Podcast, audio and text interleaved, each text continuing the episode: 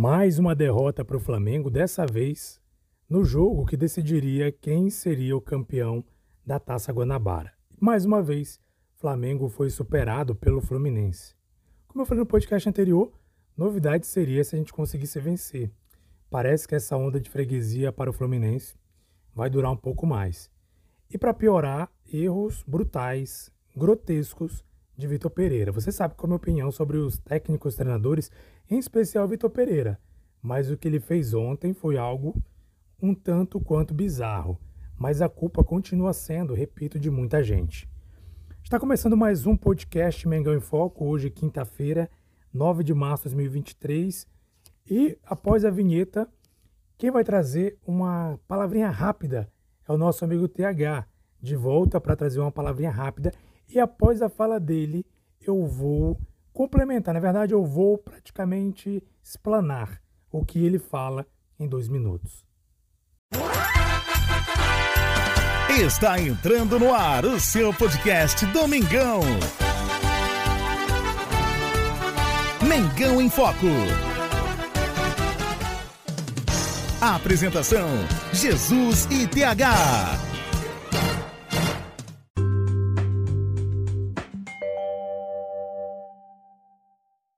Fala rapaziada do Mengão em Foco, boa noite.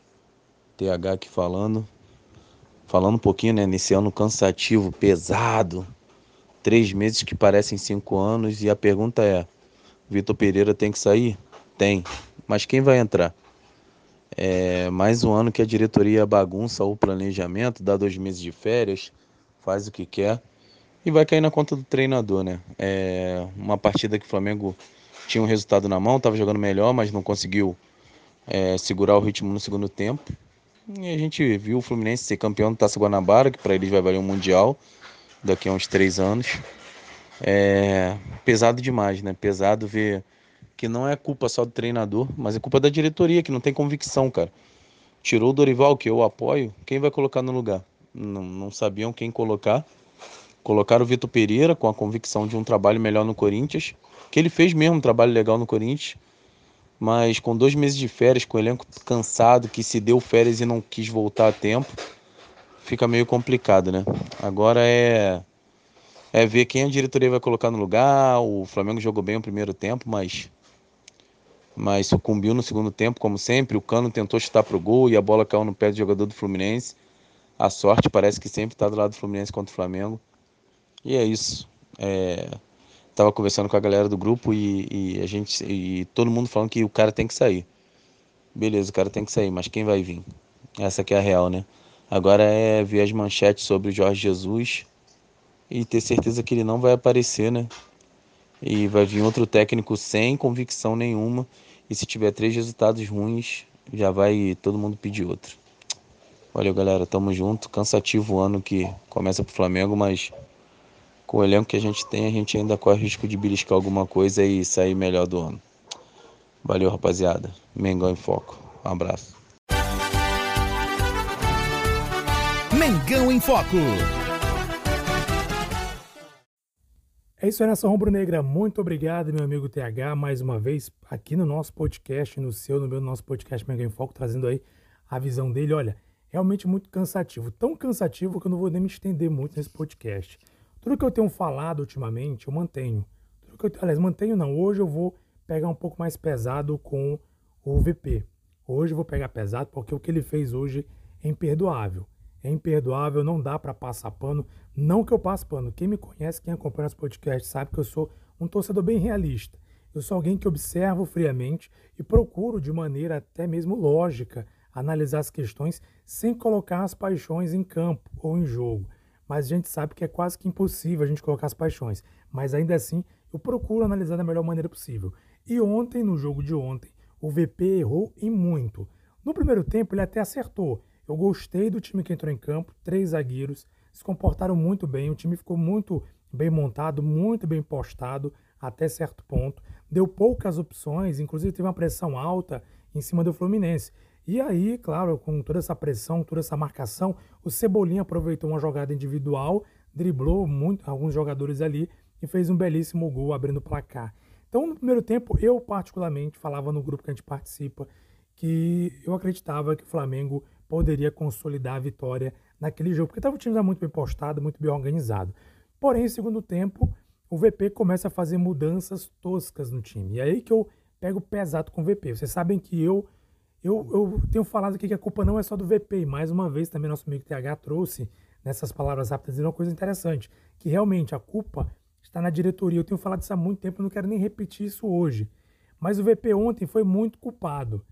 E na hora, não só na, na escalação, a escalação eu achei correta.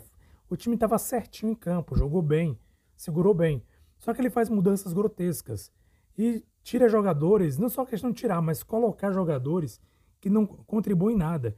Como é que ele me tira o Gabigol e coloca Mateusão? Eu até respeitaria ou até entenderia se ele tirasse o Gabigol, que estava muito pilhado no jogo é, e poderia ser expulso a qualquer momento, tirasse ele e colocasse, por exemplo, o Matheus Gonçalves. Eu até entenderia. Eu até diria, tudo bem, Matheus Gonçalves é um excelente jogador, está jogando muito bem, e essa foi a pergunta que ele não conseguiu responder na coletiva após o jogo de ontem. Ele não conseguiu responder como, né? Por que, que ele não colocou o Matheus Gonçalves? Ele não conseguiu responder. Ele, para responder a pergunta, ou ali colocando o que ele achava importante fazer no jogo, ele falou colocou o Mateusão porque queria mais profundidade. O Mateusão é aquele jogador que todos nós sabemos que não consegue acertar um passe sequer. Sequer chutar ao gol. Não lembro de ter feito nenhum chute a gol. Inclusive o lance que ele teve, um do, eu acho um dos poucos lances que ele teve, que ele recebeu a bola, ele foi para a linha de fundo do lado esquerdo e cruzou atravessando a área para ninguém, porque não tinha ninguém fechando no meio na pequena área, ninguém, ninguém do Flamengo. É o lance dele rolar para trás, ou segurar a bola, voltar, olhar para quem está na área, não. Ele cruza no meio da área para ninguém, absolutamente ninguém. Porque não tinha ninguém fechando. Até porque quem era o homem de referência naquele momento era ele. E ninguém vinha com ele ali nesse lance. Então, decisões erradas do, do Mateusão. Isso não são um jogo de ontem, mas todo jogo que ele participa, a gente percebe isso. Muito estabanado, não chuta bem, não, pelo menos não tem chutado bem, não tem tocado bem, não tem atribuído, não tem contribuído em nada quando tem entrado em jogo. O Matheus Gonçalves, preciso nem falar para vocês. Você que está acompanhando os jogos do Flamengo, o Matheus Gonçalves tem entrado, arrebentou no jogo contra o Botafogo, fez o gol da vitória logo de cara, em 24 segundos, 42 segundos, se eu não estou enganado. É, no jogo, nos jogos que ele entrou em seguida, entrou muito bem, inclusive lá contra o Del Valle, entrou no finalzinho e jogando muito bem, botou fogo no jogo. E, incrivelmente, ele não entra ontem, que eu esperava que ele entraria como titular ontem, que eu até falei no podcast anterior, olha, após o jogo contra o Vasco, é hora do VP refletir, mudar essa escalação e tentar ver um time diferente. E ele fez, ele mudou a escalação. E ele confirmou antes do jogo que era por opção técnica mesmo. Ele mudou e eu gostei da configuração. Eu só fiquei ali é, chateado porque não tinha o Matheus Gonçalves. Eu imaginei, poxa, então, mas tudo bem, mas no segundo tempo ele há de colocar o Matheus Gonçalves. Ou no lugar do Rascaeta se estiver cansado, ou no lugar do, do, do próprio Cebolinha, ou Matheus França, que entrou como titular. Foi o que eu imaginei. Só que nenhuma dessas coisas ele fez. Ele começou a trocar o time, colocou o Mateusão, colocou Ayrton, colocou quem mais? Colocou o Vidal. E aí nada de entrar Mateusão, Mateus, é, Mateus Gonçalves. Não lembro mais quem entrou, eu sei que ele teve que fechar. Ah, Everton Ribeiro. O Everton Ribeiro foi o penúltimo a entrar. Ou seja, ele colocou o Everton Ribeiro que não tem jogado absolutamente nada. Está muito mal fisicamente. E sabe o que me lembrou? Me lembrou quando os treinadores anteriores colocavam o Diego Ribas no jogo, não estava jogando nada, mas colocavam.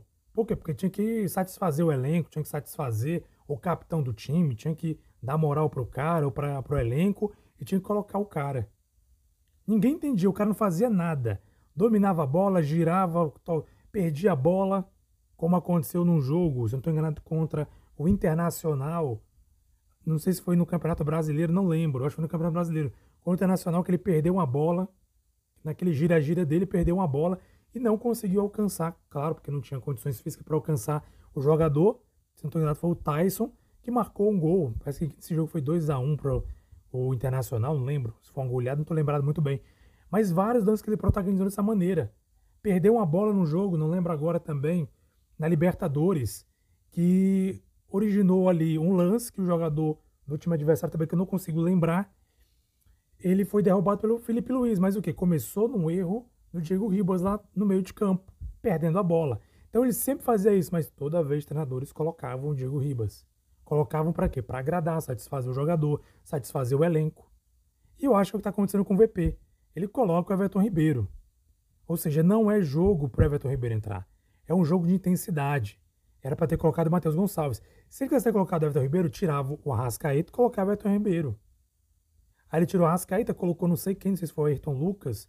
Não, o Lucas entrou no lugar do Gabigol. Que foi o Vidal. E aí, ao invés de ter tirado, se ele quisesse colocar o Everton Ribeiro, colocava no lugar do Arrascaeta. E deixava a mesma configuração e o Matheus Gonçalves no lugar de alguém ali para ter um pouco mais de velocidade. Mas não. Ele não colocou o Matheus Gonçalves porque quando no finalzinho o Léo Pereira se machucou ele teve que colocar o, o, o, o Fabrício Bruno no lugar do Léo Pereira. Jogou muito bem, por sinal, Léo Pereira foi muito bem no jogo. Muito bem, sacrificou, saiu até sentindo dores. Jogou muito bem. E acabou tendo que substituir pelo Fabrício Bruno para manter os três zagueiros. E aí não deu outra, né? O Matheus Gonçalves não entrou. E o time perdeu 2 a 1 um. Por quê? Porque o time recuou, o time baixou muito as linhas.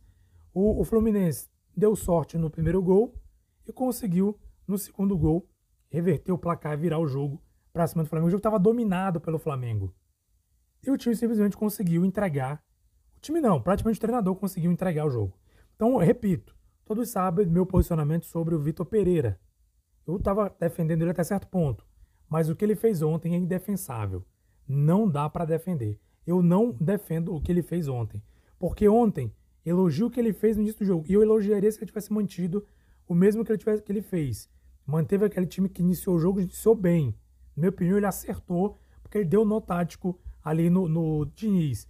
Mas ele errou quando fez substituições completamente erradas. Principalmente não ter colocado o Matheus Gonçalves, que é o jogador, no, na minha opinião, o melhor jogador do Flamengo neste momento. Então, eu lamento muito pelo que o Flamengo perdeu ontem e a culpa é do VP. Ontem eu não posso dizer que a culpa é somente dos jogadores. Tiveram culpa? Sempre tem. Mas ontem o VP, ele assinou ali, né, ele assinou aquela derrota com as substituições erradas dele. Talvez para agradar o elenco, porque coloca Vidal e coloca o Everton Ribeiro. Para quê? Para o time perder o jogo. Enfim, o que a gente sabe é que o clima começou a esquentar, já vem esquentando há um bom tempo. E mais uma vez, já surgiu notícias aí. O Vine Casagrande, né, que gosta de pegar algumas coisas supostamente bastidores ali, já falou que a diretoria não compreendeu o que ele fez não ter colocado o Matheus Gonçalves, ficou insatisfeita, ficou irritada com o resultado e com, a, com que, o que fez o VP no jogo.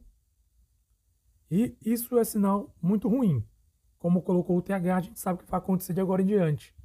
Se ele não consegue ganhar o Carioca e mostrando que ele pode mexer correto, eu acho que não vai dar para ele não. Não vai dar. Não vai dar. E a gente conhece o ciclo.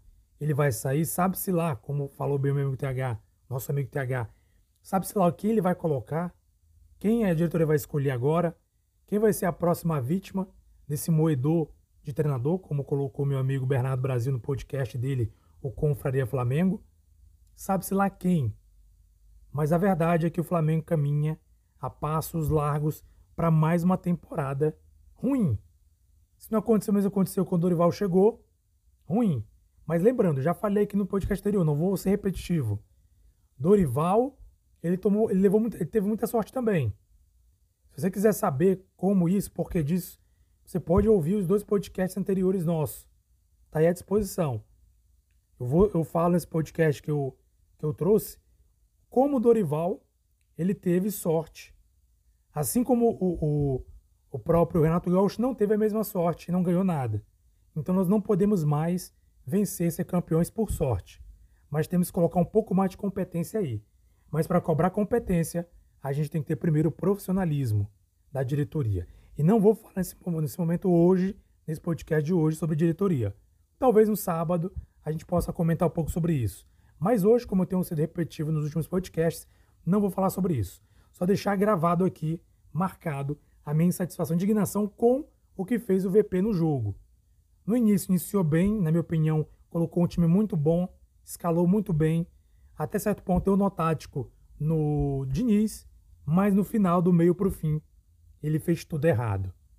E aí a gente acabou, é, acabou sendo pago com as, as burrices dele, as atitudes burras dele, com a virada do Fluminense em pleno Maracanã e mais uma vez o Flamengo passando vergonha, o Fluminense campeão da Taça Guanabara e semana que vem já tem aí jogo contra o Vasco, né, para um mata-mata para ir para a final. Olha, eu digo uma coisa, eu acho que se o VP não consegue passar pelo Vasco ou se não consegue ser campeão, eu acho que ele roda. Pelo que a gente conhece do ciclo do Flamengo e dessa diretoria que não tem, como a gente costuma dizer, ela não tem nenhum tipo, ela não está tendo competência para escolher treinador e não tem convicção das escolhas que faz, eu acho que ele roda ainda no final de semana, dependendo do resultado que aparecer. Um abraço, nação. Saudações bruneiras até sábado. Sábado estamos de volta com mais um episódio do seu podcast Mengão em Foco.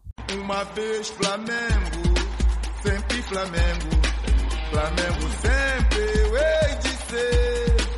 É o maior prazer vê-lo brilhar, seja na terra, seja no mar, vencer.